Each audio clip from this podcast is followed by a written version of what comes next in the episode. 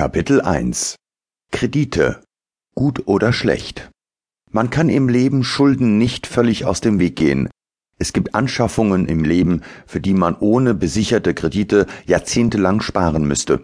Unglücklicherweise gibt es auch Kredite, die sich schlecht auf die Bonität auswirken, sofern man die Raten nicht regelmäßig zahlt. Diese Kredite sind unbesichert und am leichtesten zu ergattern.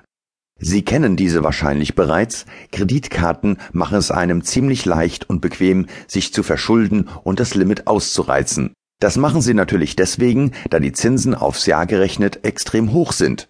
Eine gefährliche Mischung. Schulden aufbauen. Wahrscheinlich haben auch Sie eine der folgenden Verbindlichkeiten zu bedienen.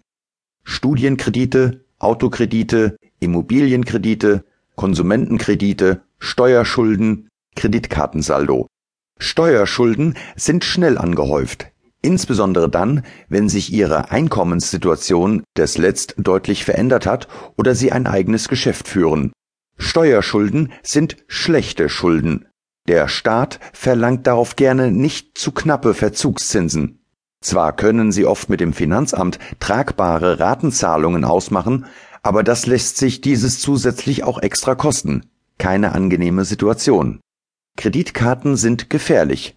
Sie können nicht nur mehr Geld ausgeben, als ihnen eigentlich zur Verfügung steht, dass es einem extrem leicht gemacht wird, genau dies zu tun. Nein, zusätzlich sind sie schnell in der Schuldenspirale gefangen, wenn sie sich erst einmal an den Komfort derselbigen gewöhnt haben.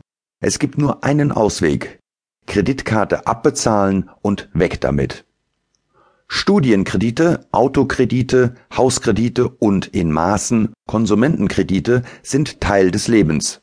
Wer einen akademischen Beruf ergreifen will, muss an die Universität gehen und zur Finanzierung womöglich Schulden machen. Sie können natürlich trotzdem versuchen, einen Posten als Personalchef zu bekommen, die Erfolgsaussichten werden jedoch gering sein. Mobilität ist heutzutage wichtig, aber muss es wirklich ein eigenes Auto sein? Das hängt stark von Ihrer Wohnsituation ab. Ohne gutes öffentliches Nahverkehrsnetz müssen Sie entweder das Auto oder Fahrrad nutzen, sofern die täglichen Strecken nicht gerade in Laufnähe sind. Laufen spart Kosten und ist gut für die Gesundheit, ist andererseits aber auch zeitintensiv oder schlicht und ergreifend nicht machbar. Die Vor- und Nachteile müssen abgewogen werden und nur Sie können entscheiden, ob die Vorteile eines Autos die Anschaffungs- und Kreditkosten von rund 10 bis 30.000 Euro rechtfertigen. Jeder braucht ein Dach über dem Kopf.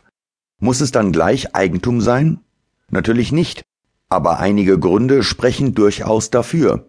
Diese Gründe werden wir im Detail in der Rubrik für große Ausgaben vorausplanen betrachten. Konsumentenkredite sind durchaus vermeidbar. Sie sind nicht wirklich schlimm und indirekt haben die meisten recht risikoarm damit zu tun.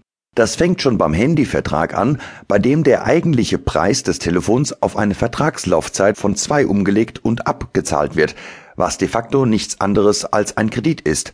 Wenn Sie es nicht glauben, dann stellen Sie zum Spaß einfach mal die Zahlungen ein. Sie werden sich wundern, wie schnell die in der Zukunft noch zu zahlende Gesamtsumme gleichfällig gestellt wird. Das Gefährliche an ihnen ist, dass ein Konsumentenkredit hier und da schnell zu vielen kleinen Verbindlichkeiten wird, einzeln kein Problem, in der Summe eine enorme Belastung